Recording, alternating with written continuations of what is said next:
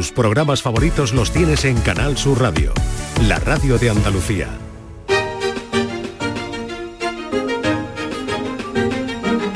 En Canal Sur Radio, Días de Andalucía, con Carmen Rodríguez Garzón. Aquí seguimos en Días de Andalucía en Canal Sur Radio en esta mañana de domingo, jornada en la que, como les venimos contando, hemos estrenado hace unas horas el horario de invierno. Quizás hoy tengan un día algo raro, el sueño un poco trastornado, pero lo dicen los expertos, es cuestión de poco tiempo, que nos adaptemos, nuestro cuerpo se irá adaptando poco a poco a estos días ahora más cortos.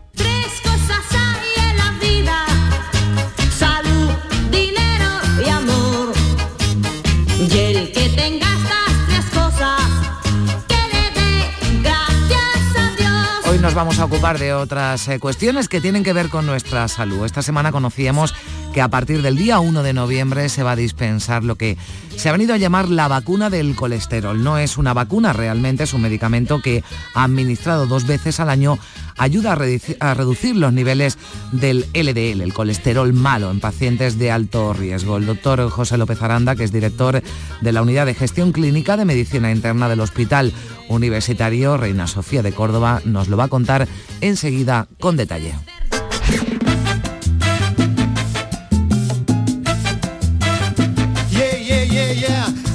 Listening to a radio station last night. A shrink, Dr. Louise was giving counsel on the line. I dialed 305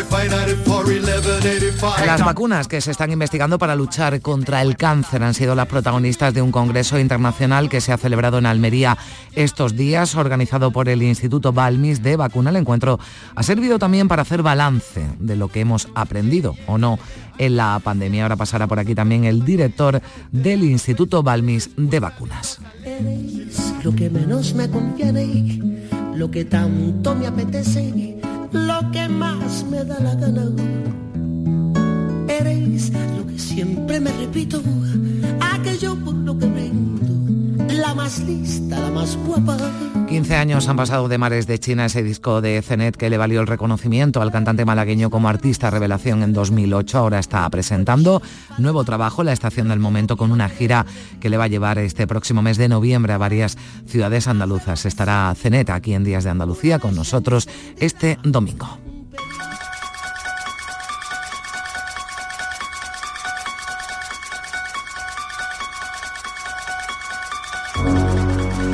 Seguro que ya este fin de semana han visto brujas, eh, zombies, eh, vampiros por las calles, aunque dan unos días para Halloween, pero la fiesta se adelanta en muchos lugares al fin de semana. Hay otras eh, tradiciones del Día de los Difuntos que hemos importado aquí en Andalucía, como las mexicanas, con altares, con ofrendas y con catrinas. En Málaga han improvisado un pequeño México este sábado, pero ya saben que las celebraciones y ritos en torno a la muerte vienen de lejos. Manuel Navarro, que ha estado en Roma estos días, nos va a hablar de mausoleos, de catacumbas este domingo y también Juan Luis Artacho se ha puesto su disfraz de Halloween y viene con películas que tienen esta fiesta como protagonista.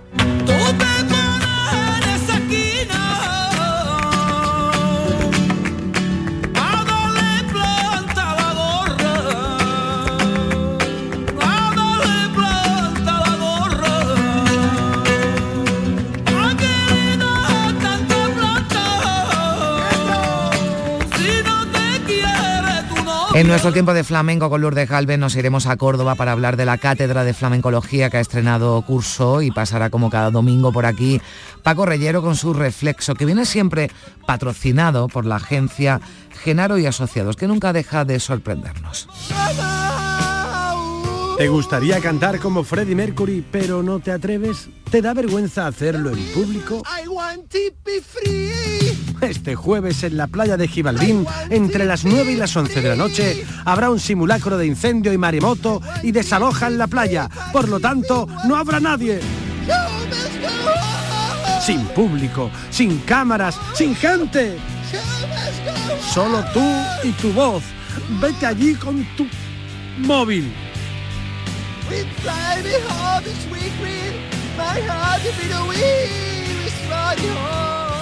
Empty spaces, what are we living for? Abandoned places. mejor esta versión con Freddie Mercury. Bueno, pues eso son algunas de las propuestas para esta mañana de domingo. Aquí en Días de Andalucía, un programa que produce María Chamorre Primi Sanz y que realiza Manuel Fernández y José Manuel Zapico. another mindless crime behind the curtain in the pantomime. Hold the line. Does anybody want to take it anymore?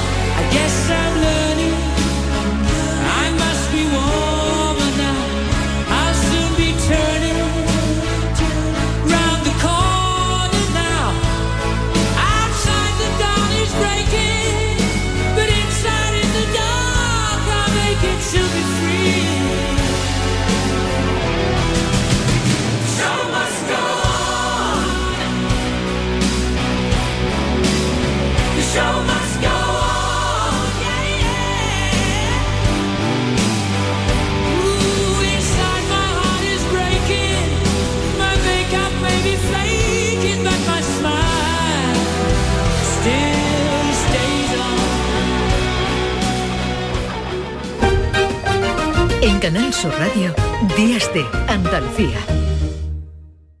Aprovecha tu ocasión. Llega el Salón del Motor de Sevilla del 26 al 29 de octubre. Las principales marcas, modelos y motorización en turismos, motos y vehículos profesionales en un único espacio. Fibes. Salón del Motor de Sevilla. Cuatro días para aprovechar la mejor ocasión. Del 26 al 29 de octubre en Fibes. Te esperamos. Foro Flamenco de Canal Sur. Este 2 de noviembre, descubre el flamenco con Antoni Porcuna El Veneno, Ana María Ramírez La Guilla y Rocío Luna Alcante y Jaiza Trigo al baile. Desde las 7 de la tarde en el Teatro Fundación Cajasol. Entrada libre previa recogida de invitaciones en taquilla de la Fundación Cajasol. Calle Álvarez Quintero, Sevilla. Porque no tengo el Foro Flamenco de Canal Sur, con el patrocinio de la Fundación Cajasol. Camarero, ¿qué tiene hoy para almorzar? Pues mire, em, el plato del día. La gran jugada de Canal Sur Radio con Jesús Márquez, que viene con un gran equipo de comentaristas y con todo el fútbol andaluz de Primera División y de Primera Federación, entre otras modalidades deportivas. La gran jugada de Canal Sur Radio este domingo, desde las 2 menos cuarto, con Jesús Márquez. Contigo somos más Canal Sur Radio. Contigo somos más Andalucía.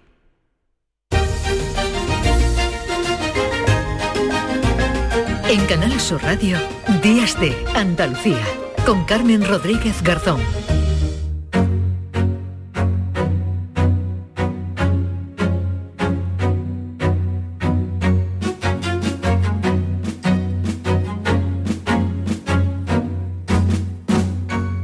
Esta semana saltaba una noticia de alto impacto relacionada con la salud. El titular, era Sanidad aprueba una vacuna contra el colesterol.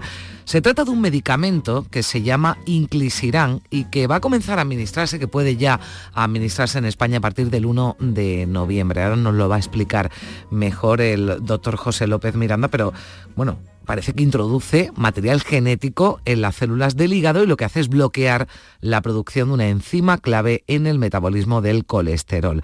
Se aplica a pacientes de muy alto riesgo y también se mantiene porque se hace en combinación con el tratamiento principal. Pero como decimos, vamos a saber más, queremos saber más y por eso hemos quedado con José López Miranda, que es catedrático de Medicina Interna del Departamento de Ciencia Médica y Quirúrgica de la Facultad de Medicina de la Universidad de Córdoba, también actualmente es jefe del servicio y director de la unidad de gestión clínica de medicina interna del Hospital Universitario Reina Sofía. Doctor López Miranda, ¿qué tal? Muy buenos días.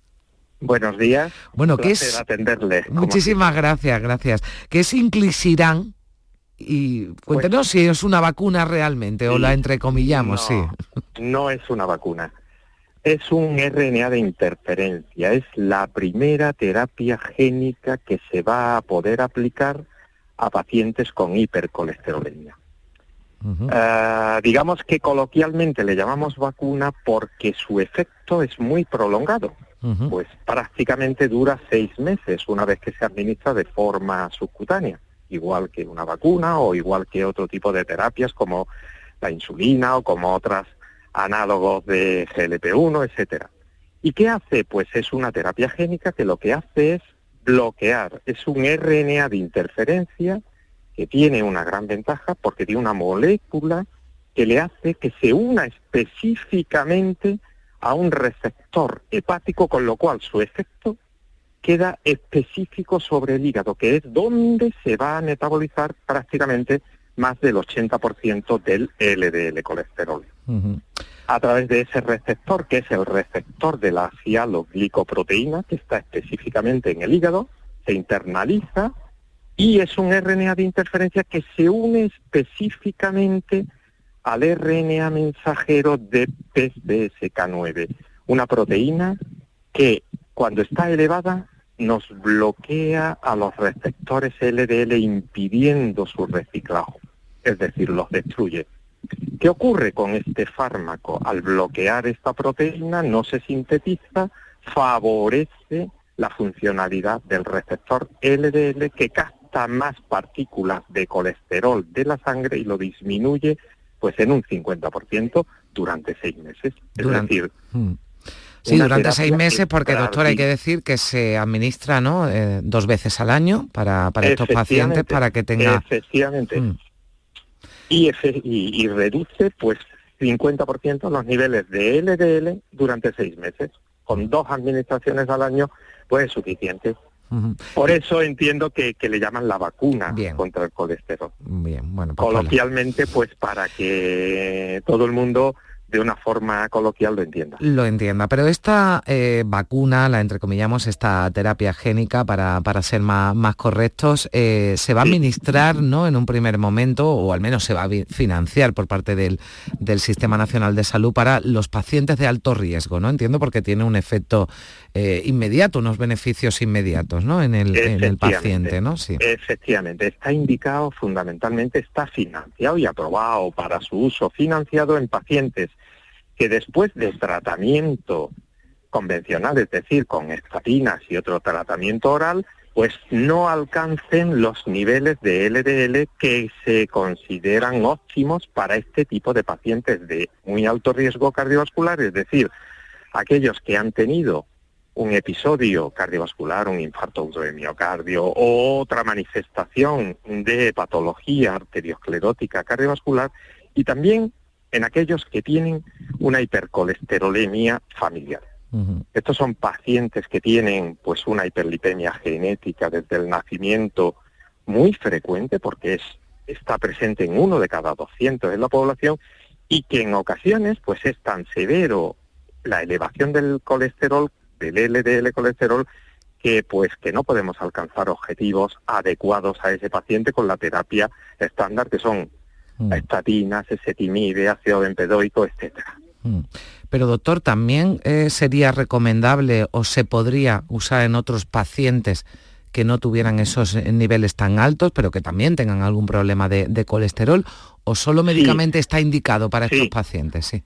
Digamos que se puede utilizar porque es efectivo en todos, pero ¿qué ocurre? Que una cosa es eh, que sea efectivo para tratar y reducir, porque su efectividad es del 50% de reducción, es decir, muy potente, pero el Sistema Nacional de Salud lo financia en esas dos situaciones. Así es como lo ha aprobado el Ministerio de, Sanidad para su uso ah, en esas dos situaciones. Es eh, pacientes con ah, alto riesgo cardiovascular y pacientes con hipercolesterolemia familiar que después del tratamiento que ya le he dicho, oral convencional, estatinas y o esetimide o otros inhibidores de la absorción de colesterol, pues no alcanzamos los objetivos óptimos de LDL que deben de tener y que, dada la situación de alto riesgo que tienen estos pacientes, pues está perfectamente aconsejado reducciones muy potentes del LDL colesterol,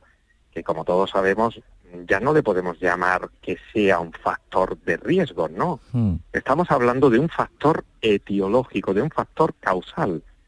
Es como le diría yo, pues como el neumococo que causa la neumonía. El LDL es el que causa la, la arteriosclerosis, es el agente productor de la arteriosclerosis. Lo que intentamos es ponerlo en las condiciones y en los niveles óptimos. Hmm, El LDL, bueno, para que eh, nos entiendan nuestros oyentes, el colesterol malo, ¿no? Que le, que le llamamos de forma coloquial, ¿no? Efectivamente, efectivamente. El colesterol LDL o colesterol que se deposita en nuestras Hmm. arterias. Bien, Eh, lo mejor, doctor, claro, es evitarlo, evitar tener esos altos niveles de, de- de colesterol, eh, pero usted hablaba de también un componente genético, ¿no? Porque todos sabemos que para ello es fundamental tener una buena alimentación, en fin, una vida, una vida sana, pero también hay un componente genético, entiendo que hay pacientes, ¿no? Que, que- que, bueno, pues que heredan, ¿no? Digamos, este, este mal, muy sí. importante.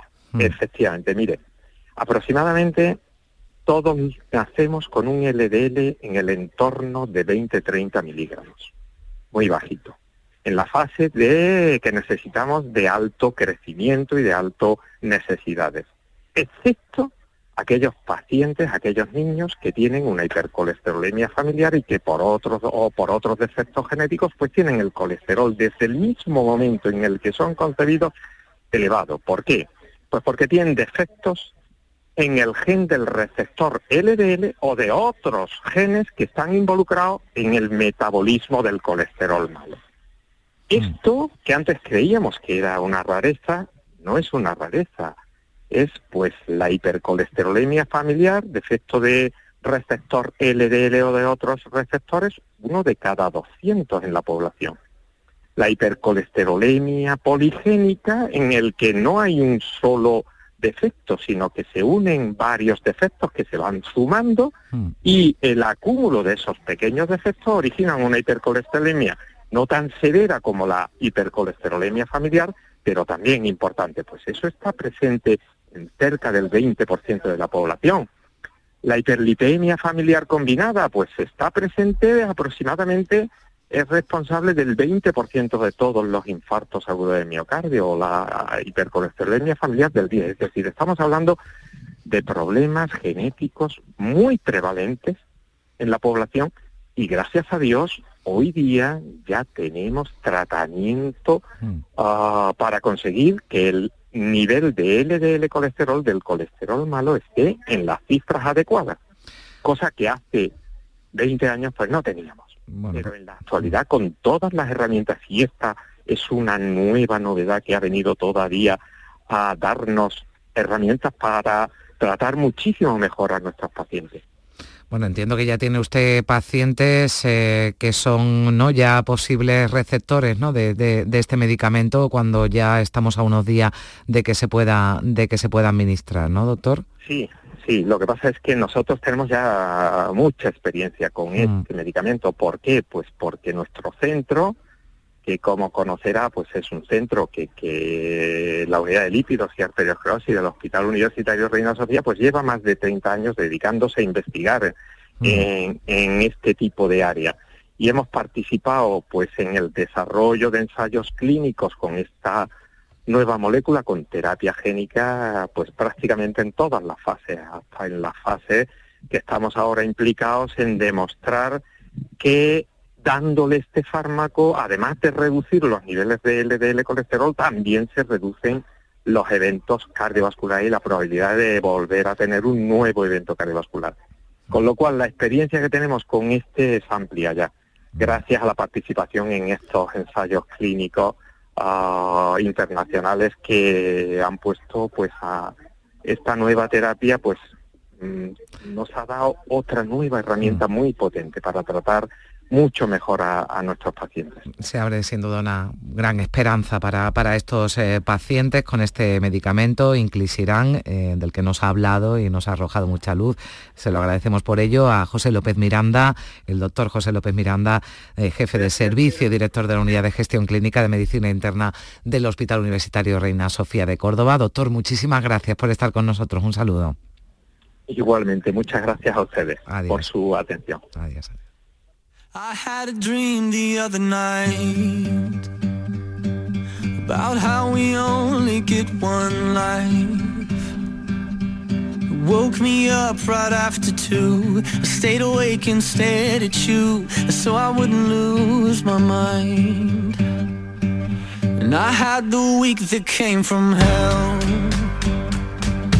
And yes, I know that you could tell you're like the net under the ledge. When I go flying off the edge, you go flying off as well. And if you only die once, I wanna die with you.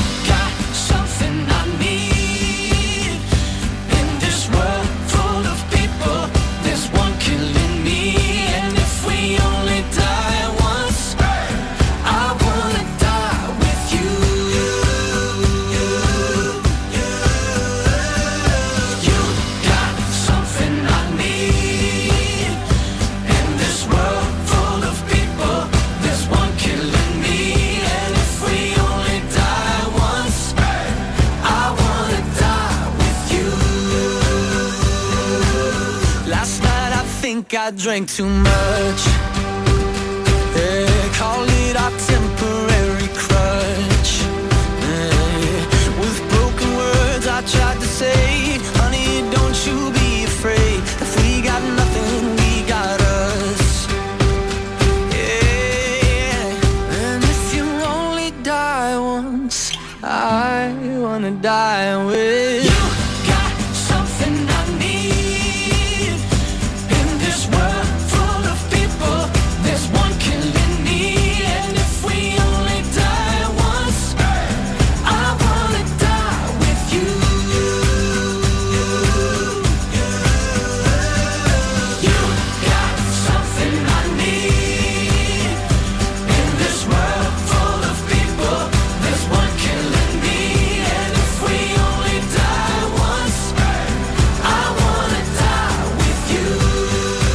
Hemos hablado de esa vacuna, bueno, en realidad no es una vacuna para combatir el colesterol, sobre todo en los eh, pacientes de alto riesgo. Vamos a hablar de las vacunas en general porque Almería ha acogido la vigésima edición de las Jornadas Internacionales de Actualización de Vacunas, organizadas por el Instituto Balmis de Vacunas y el Colegio Oficial de Médicos de Almería. Se han celebrado en el Teatro Cervantes de la capital. Saludamos ya a esta hora a Francisco Jiménez Sánchez, que es el director del Instituto Balmis de Vacunas. Doctor, ¿qué tal? Muy buenos días.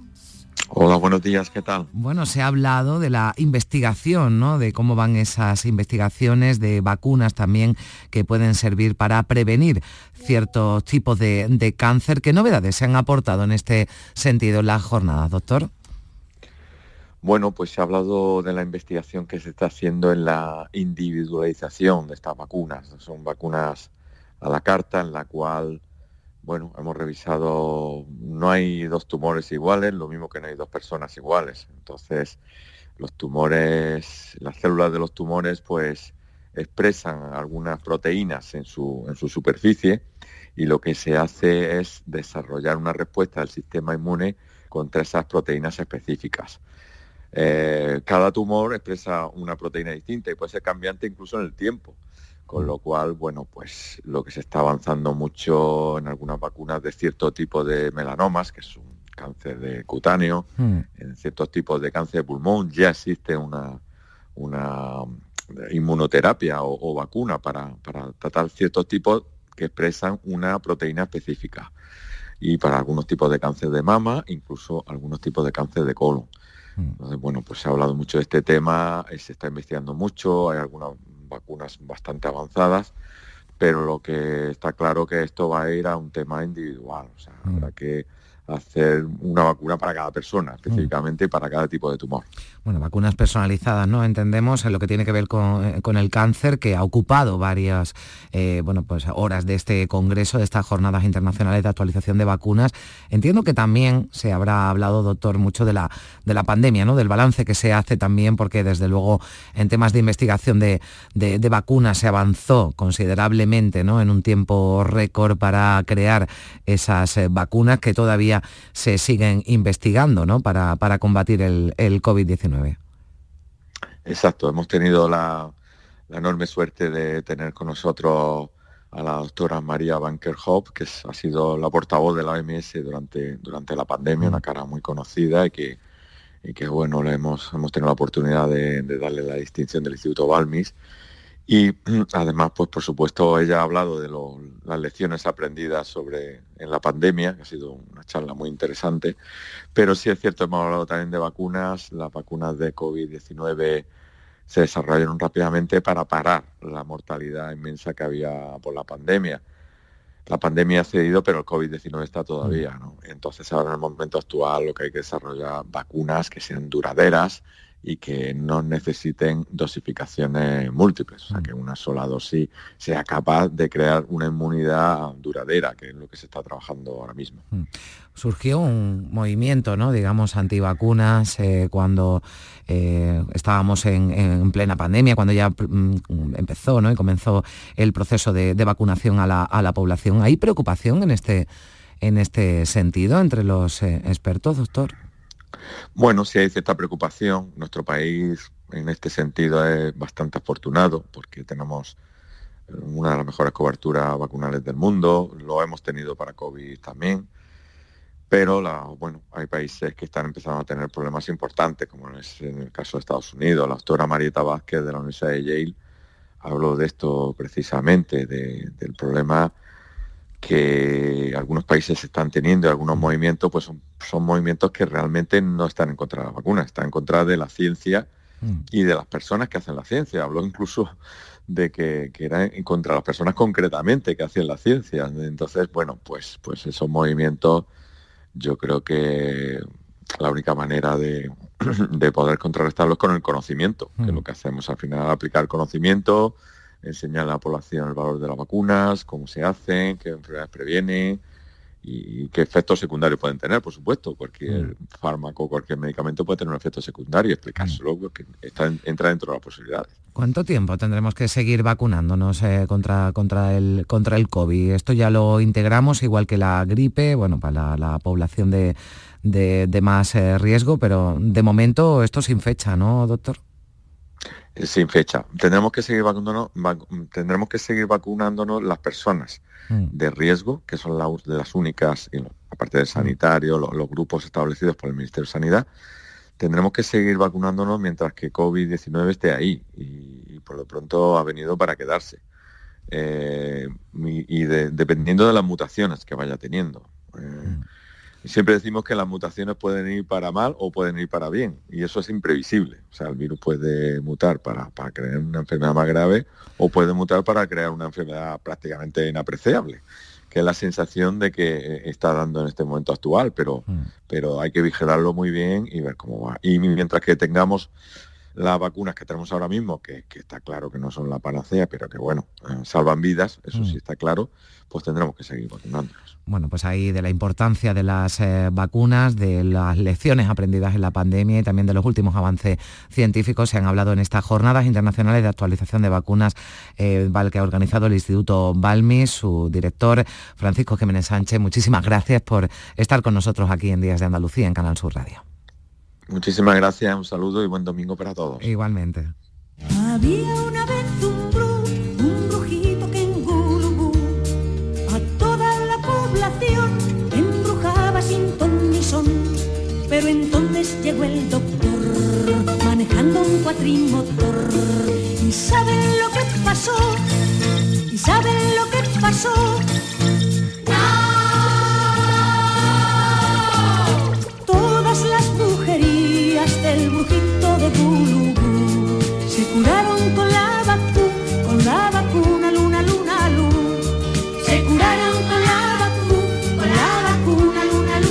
9 y 29 minutos, más temas relacionados con la salud porque científicos de la Universidad de Málaga han elaborado mapas que predicen el riesgo de contraer la fiebre del Nilo Occidental. Ya saben que los mosquitos son los transmisores de este virus. Vamos a hablar de ello porque además en las últimas horas Salud, la Consejería de Salud ha llamado a la precaución ante un aumento de mosquitos del virus del Nilo en Sevilla y en Cádiz tras las eh, lluvias. Saludamos eh, ya a esta hora aquí en Días de Andalucía en Canal Sur Radio José María García, que es investigador principal de ese estudio de la fiebre del Nilo Occidental. José María García, ¿qué tal? Muy buenos días.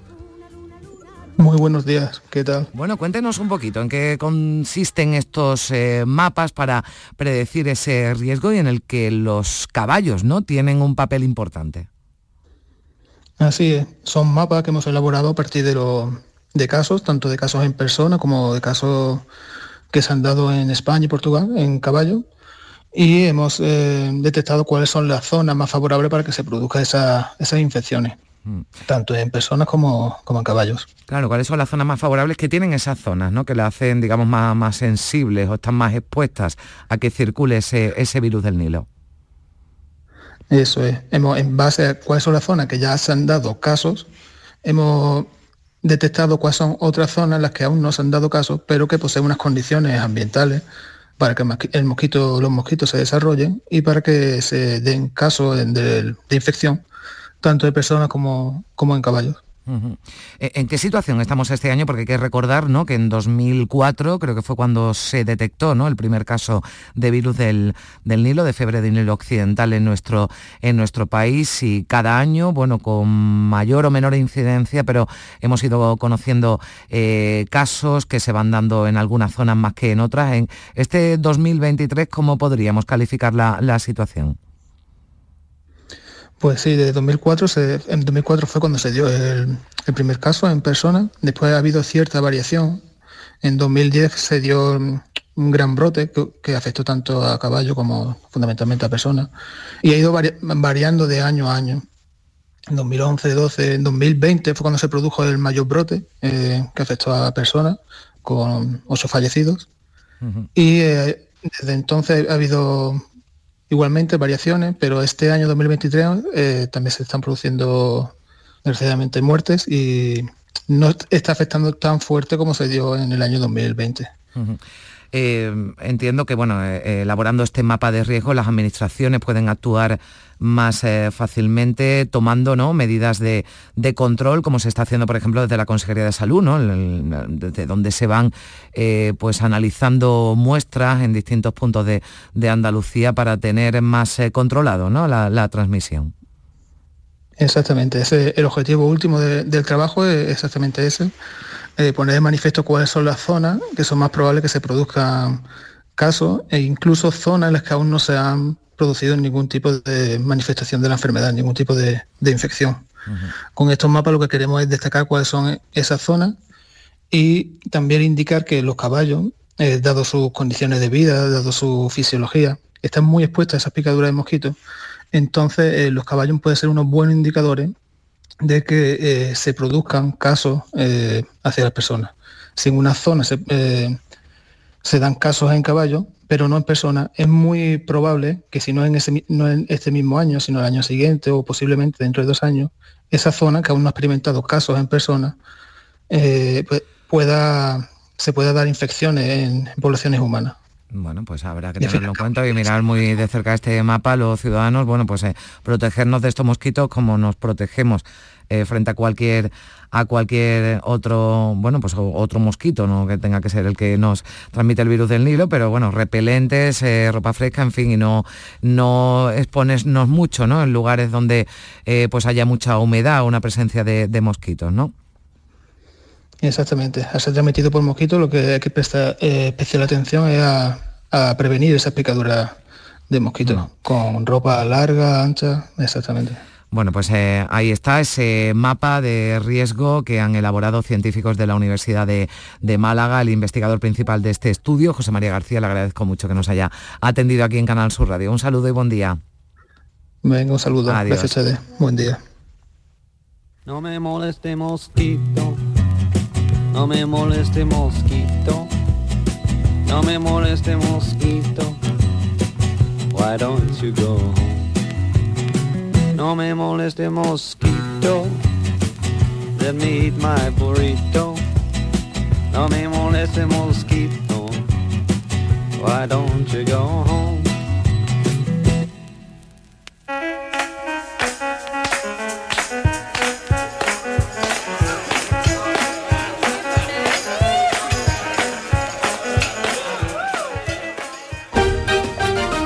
Canal Sur Radio, Días de Andalucía.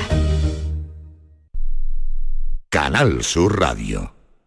Sigue la corriente del río, navega en la inmensidad del océano, adéntrate en la jungla, descubre lo desconocido. Sumérgete en un mundo de medusas, rodéate de peces tropicales y echa raíces en el manglar. Ya estás conectado, déjate abrazar por el mar.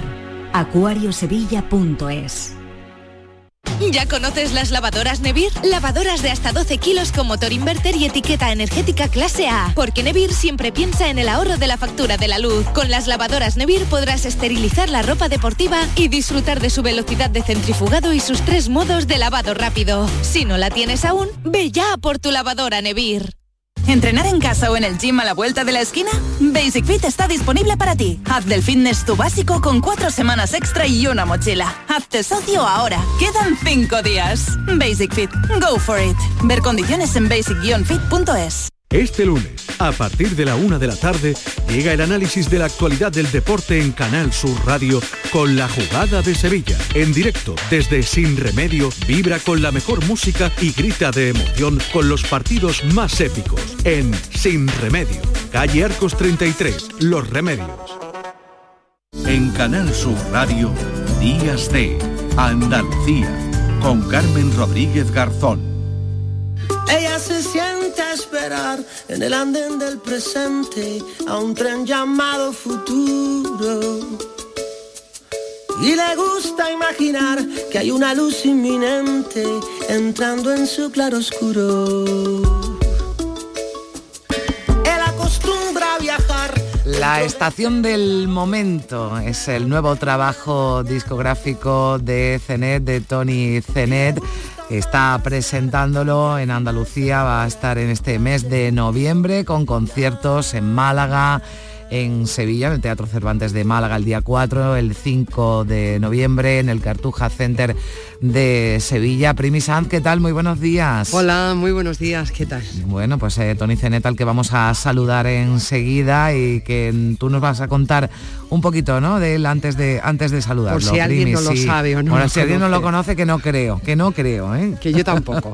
Bueno, Antonio Mellado, Sí. más conocido como Tony Zenet, que nos descubrió en la música o nos descubrió su faceta musical en 2008 con aquel maravilloso Los mares de China.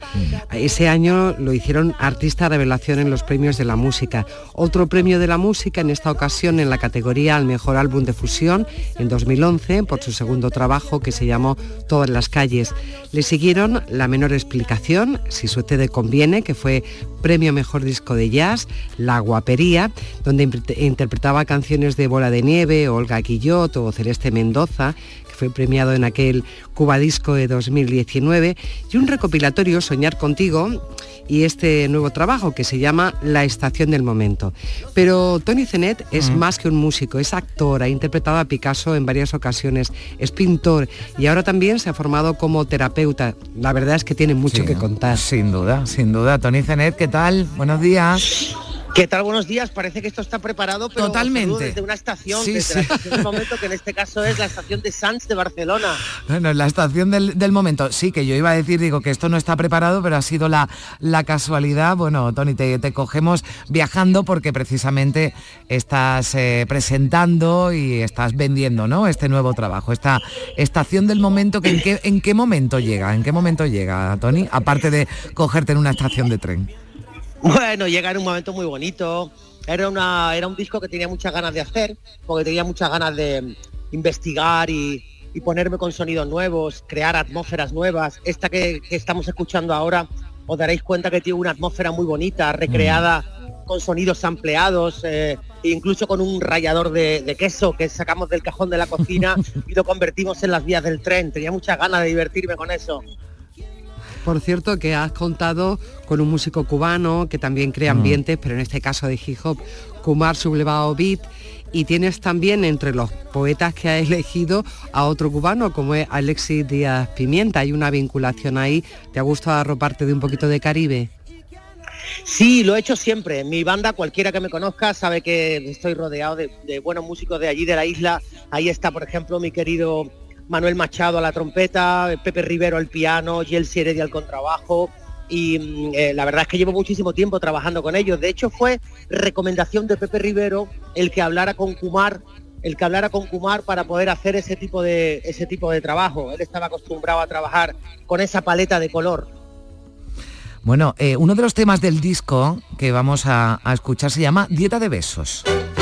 Tú me mandas mil besos, yo te mando mil uno. Me calan hasta los huesos, me nutren como a ninguno.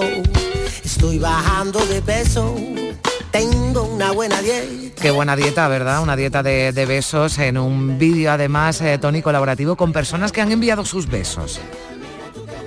Pues sí, eh, empezamos en verano a recoger besos y la verdad es que hemos terminado ahora entrando en septiembre. Lo que fíjate, lo que más nos ha costado es pedir autorización a toda la gente que nos ha mandado besos para que nos pudieran permitir difundir el, el vídeo. Así que, así que al final lo hemos conseguido y, y ahí está, Dieta de Besos, un precioso vídeo Mm. lleno de besos de todo tipo. Pero, Tony, de verdad, ¿lo de los besos adelgaza sí o no? Dime, perdona. No, no, que si los besos adelgazan o no.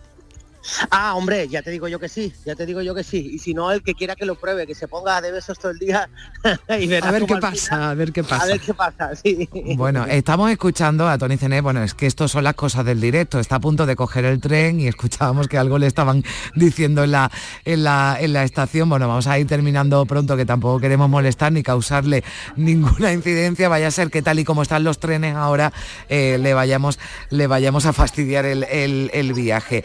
Eh, yo tengo mucho interés, antes de que nos despidamos, Tony, que a mí me cuentes un poquito esa faceta ¿no? de terapeuta que, que, que tienes, que tienes ahora. Bueno, eh, yo tuve mi proceso personal, eh, que mucha gente ya lo sabe. Yo me ingresé también por un problema con, con el abuso de las sustancias hace ya 10 años y aquello derivó en que me, me interesara mucho. Yo había estudiado algo de psicología antes, lo había dejado en tercero y la vida me trajo ese camino después. Así que lo retomé, estudié como terapeuta con la Universidad de Barcelona y, mm, y a partir de ahí ya me lié la manta a la cabeza. Tenía el hábito de estudio muy cercano y luego me enrollé con, con el, eh, con el segundo máster que hice de, de arte terapia y musicoterapia, lo cual me dio para escribir esa tesis que hice que era la pertinencia de la aplicación de las arteterapias en drogodependencia. Qué título tan largo. La verdad es para, para una carrera también ahí complicada. Lo que hace también Tony Zenet, aparte de coger trenes, es pintar. Y pinta muy, muy bien. Creo que también ha utilizado el mundo virtual para exponer siempre que te dé la gana y en los mejores lugares del mundo. Sí, la verdad es que sí, me di cuenta que para conseguir, eh, para conseguir una exposición era dificilísimo, poco menos que tenías que pagar dinero para que te dejaran poner tus cuadros. Y hoy en día, gracias al metaverso y a algunas aplicaciones, tú puedes conseguir tener un espacio virtual donde, donde si escaneas tus cuadros, la gente los puede ver. Ahora no hay mucho tiempo para explicarlo, pero sí que para nuestros oyentes, si tienen un poquito de curiosidad, pueden ir a mi web, que es Cenet Oficial, muy fácil, www.cenetoficial.com y ahí se dan un paseo por todos esos cuadros que les estoy contando. Bueno, Tony, te vamos a dejar eh, ya tranquilo para que puedas coger ese tren tranquilamente, pero bueno, a Tony Cener pues ya han escuchado, lo pueden escuchar, disfrutar de su música, pueden ver también sus cuadros y bueno, pues también actúa ahora como terapeuta, así que les puede dar buenos eh, consejos. Tony Cenet, un placer, buen viaje, muchas gracias por estar con, con nosotros. Muchísimas gracias a vosotros, nos vemos en el escenario. Primi, un beso, hasta luego. viaje, Tony. Adiós. Adiós. Solo amarte es bastante. Solo amar mi deseo de tu boca en la mía. Quizás desearte.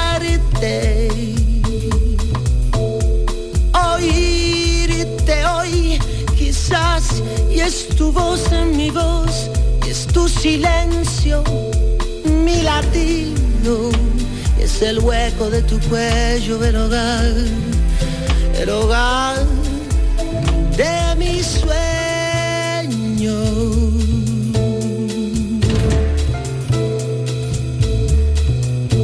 amarte, sentir que me ama tu amor, saber que tu deseo me llama.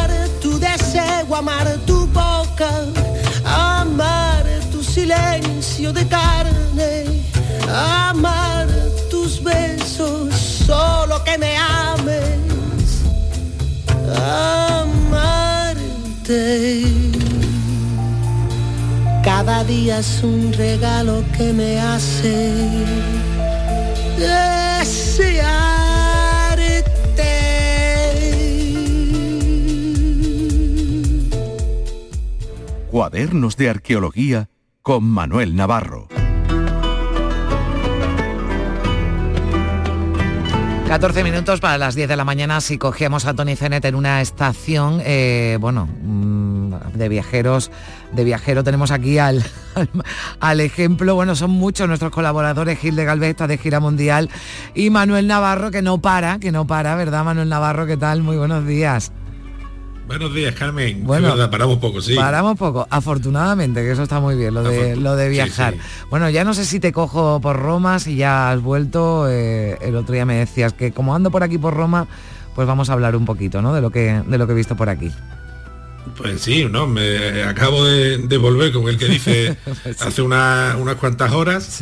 Y bueno, muy, muy contento, muy satisfecho de todo lo que hemos podido eh, ver, de todo lo que hemos podido disfrutar, de todo lo que hemos podido aprender y aquí dispuesto pues, a contar un, un poquito a nuestros queridos oyentes para que también puedan Mm. disfrutar de, de esos mundos, claro. Bueno, eh, si después nos da tiempo, pues nos cuentas algo más, pero como tenemos aquí muy cerquita, ¿verdad? La, la fecha, el día de, lo- de los difuntos y bueno, hay otra vida después de Halloween y todas esas cosas que, que, que venimos celebrando, bueno, pues ahí en muchas ocasiones, ¿verdad, eh, Manolo, cuando hemos ido recorriendo distintos yacimientos aquí en, en Andalucía o en otras partes de- del mundo, ¿no? Hemos hablado de de bueno pues de, hallazgos que no se tienen muy claros si tienen que ver con la muerte si son eh, ritos funerarios verdad que hacían bueno nuestros ancestros eh, más antiguos pero sí desde luego hay un sitio no que estás tú recién llegado de Italia en el que está lleno de, catacumbas de monumentos funerarios de, mausoleos no es, eh, es Italia y es también Roma no En efecto, como bien dice, nuestra tradición eh, para la festividad de- que se aproxima, que ahora ya bueno, la gente más, más joven celebra eh, Halloween o, o como le llaman, o Samaín o como le llamen ahora, eh, nosotros tradicionalmente hemos celebrado todos los santos y fieles difuntos que muchos de nuestros oyentes lo siguen haciendo y muchos lo recordarán desde su más tierna infancia, festividad en la que se comían huesos de santos, se encendían eh, mariposas a los, a los difuntos y se veía el tenorio, ¿no? Aquella Mm. cosa que, que, bueno, algunos por lo menos nos, nos gustaba mucho y que yo creo que, que se podía recuperar. Al- al- cuando has empezado el programa, fíjate que hablabas de la celebración en Málaga de la, de la fiesta de muertos de México, que Sí. nosotros también tuvimos la oportunidad de conocer un año allí mismo y, y la verdad es que era maravillosa y cómo los mexicanos eh, la viven una fiesta, teniendo los Estados Unidos tan cerca, ¿no? Y cómo ellos viven esa fiesta de muertos con tanta pasión y con tanta personalidad, ¿no? Eh, nosotros también tenemos esa fiesta que bebe sin ningún lugar a dudas, como hemos contado en otras ocasiones, del mundo clásico, especialmente eh, del mundo romano, ¿no? Como bien decías, eh, bueno, me he pasado estos días viendo catacumbas en Roma y las catacumbas pues requieren una explicación eh, pormenorizada, pues para que todos sepamos un poco eh, de qué estamos hablando, de su construcción, de su fundación, de su finalidad y, y también de lo que era el mundo funerario romano, porque eh, el mundo funerario cristiano nace dentro de, una entidad superior que, es Roma, ¿no? Mm. Aquí en Andalucía, sin ir más lejos, en, Carmona tenemos eh, la grandísima necrópolis que hay, con la tumba mm. de Servilia, con la tumba de Elefante, de la cual hemos hablado eh, aquí algunas veces. Quizá el paralelismo más, grande que hay con Roma y con su Vía Apia. Mm. Y, tenemos que sentirnos muy orgullosos y muy vinculados de, nuestra cultura, pues con toda esta, esta tradición romana. Eh, ¿Qué son las catacumbas? Las catacumbas son eh, cementerios subterráneos, no son otra cosa. Y el, término cementerio, que esto sí requiere una, pequeña explicación, es un término que etimológicamente proviene de la palabra dormitorio, de la palabra griega. Fíjate, qué cosa tan bonita, ¿no? Porque, ¿Y por qué dormitorio? Pues porque las primeras comunidades cristianas eh, entendían, bueno, las actuales también, ¿no? Lo que pasa es que ha pasado el tiempo, como es lógico, entendían que, las, que el segundo advenimiento eh, de Cristo, lo que se conoce como parusía, iba a ser en un plazo relativamente corto de tiempo. Con lo cual ellos entendían la relación con la muerte de una manera festiva y al, sitio donde se depositaban eh, los muertos, los cadáveres, pues le llamaban dormitorio.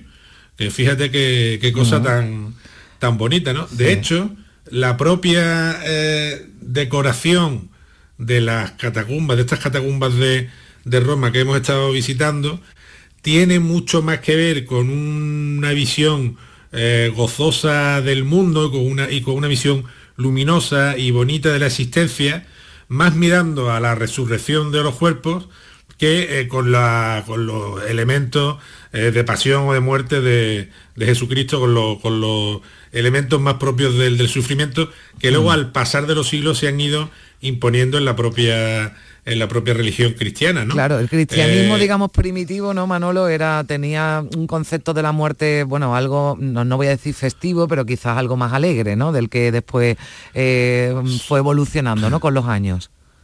Sí, yo creo que se puede decir incluso que, que hasta festivo, ¿no? Y manteniendo algunas de las tradiciones de la propia Roma, de la que beben y en la que se desarrollan, pues también celebran, por ejemplo, y hemos tenido ocasión de ver eh, algunas, algunas salas para el, convivium o para el refrigerium, que eran comidas que daban cuando, cuando moría alguien, estas propias salas todavía se mantienen dentro del interior de las catacumbas, con lo cual, hombre, no vamos a decir que fuera la muerte una cosa gozosa, porque siempre existe el elemento de, pérdida y de dolor, pero sí que se afrontaba desde un punto de vista eh, transitorio. ¿no? Eh, de hecho, las representaciones iconográficas, como te decía, tienen más que ver en ocasiones, lo cual complica un poco el panorama con el, con el mundo pagano que lo rodea y que lo precede, eh, y también con, elementos que aparecen en el Antiguo Testamento.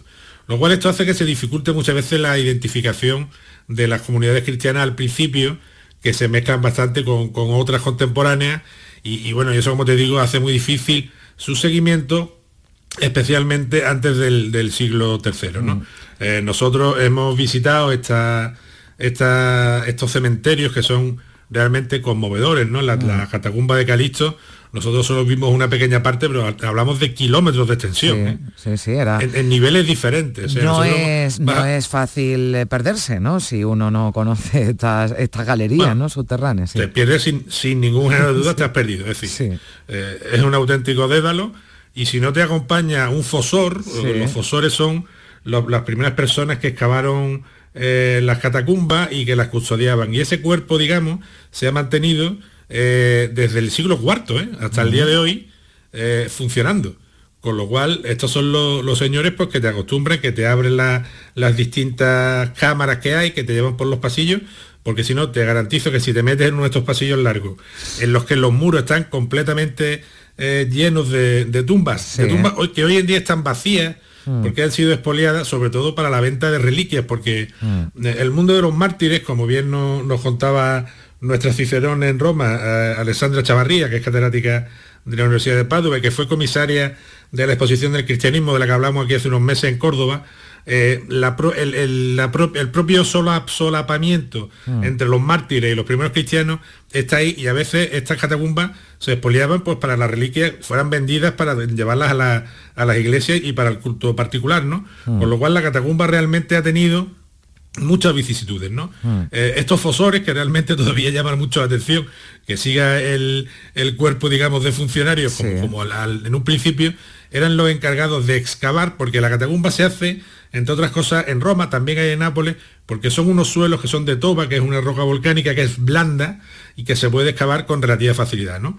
Pero claro, estamos hablando de kilómetros de, de túneles, de kilómetros de túneles, los que se han excavado eh, las tumbas y los que se han excavado los panteones, y algunos de ellos han sido eh, profusamente decorados eh, de una manera verdaderamente prodigiosa y en algunos casos conmovedora. Manolo, en un ¿tiene, sitio que se llama la capilla Sí, sí, perdón, no, perdón, te he interrumpido. En la capilla, de donde me decías. Sí. en un sitio que se llama la capilla griega de la, de la catacumba de Priscila, que probablemente sea de las primeras que se hizo Mm. Eh, en Roma, se puede ver, por ejemplo, eh, una reproducción de, los de los Reyes Magos entregando eh, su regalo al recién nacido, pero también se ven elementos del, del Antiguo Testamento, eh, pues como eh, el arca de Noé, que curiosamente no se representa como un barco, sino se representa co- como un baúl del que sale Noé, ¿no? Es una cosa muy, muy curiosa. La riqueza iconográfica de esta catacumba grandísima y ahí hemos tenido la oportunidad de ver la primera representación que se conoce de la Virgen María con el niño en brazos, ¿no?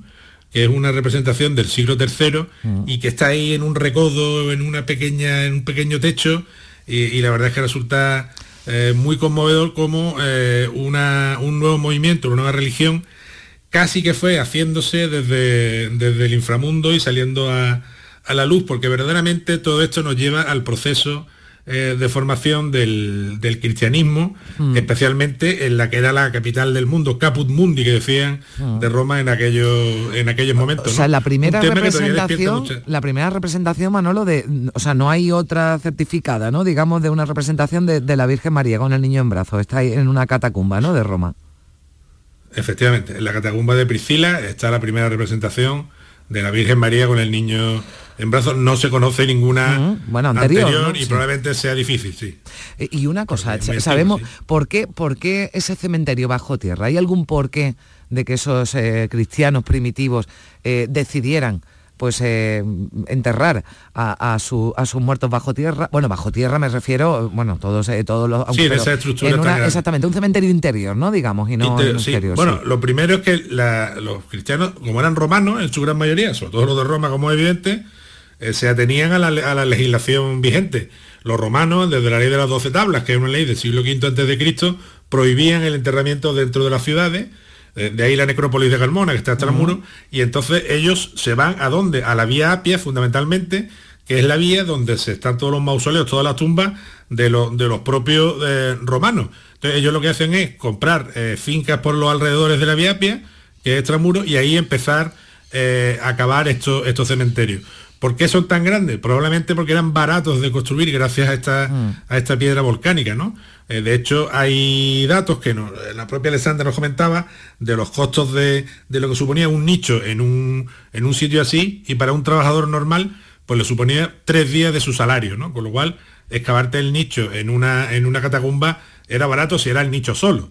Si ya te hacías un cubículo que una especie de panteón familiar, lo decorabas y todas estas cosas, pues evidentemente el precio iba increciendo. Pero eh, un- una de las razones era, sin duda alguna, eh, su bajo coste. Esto también promovió que algunos prohombres de la Roma antigua y algunas señoras, como el caso de Priscila, que es la que da eh, nombre a esta catacumba que, que te mencionaba hace un momento, financiaran la construcción de estos cementerios, de estos dormitorios que eran para estas primeras comunidades cristianas y que la gente pues, se pudiera enterrar, enterrar allí. Es decir, el- el, eh, la aportación de personas de, digamos, las élites romanas al origen del, del cristianismo, por ese sentido también fue importante. Eh, lo que también hay un elemento que debemos desterrar de nuestro imaginario colectivo es que la catacumba era un lugar donde se refugiaban las comunidades en las persecuciones. Eso se ha demostrado eh, científicamente que no es así. Es decir, las catacumbas son cementerios y lo que se reunían en, en esos cementerios, entre otras cosas, porque imagínate la atmósfera, Mm. eh, era pues para enterrar a los muertos y para, hacer, y para hacerle su última, darle su última despedida. Bueno, pues eh, hemos conocido mucho más de las catacumbas. Yo te confieso, Manuel, que la primera vez que fui a Roma, que yo era muy joven, que tendría, no sé, 16 años o así, eh, fui a las catacumbas, claro, pues en ese momento tampoco me llamó nada la atención ni entendí muy bien qué hacía recorriendo unos túneles, pero después he vuelto a Roma, nunca he vuelto a ir a las catacumbas, pero después de escucharte me lo, me lo debo para el próximo, para el próximo viaje. Bueno, pues eh, nos hablamos en la próxima semana. Manuel Navarro, un beso fuerte. Un beso fuerte a todos. Adiós. Feliz semana. la nave partirà, dove arriverà? Questo non si sa. Sa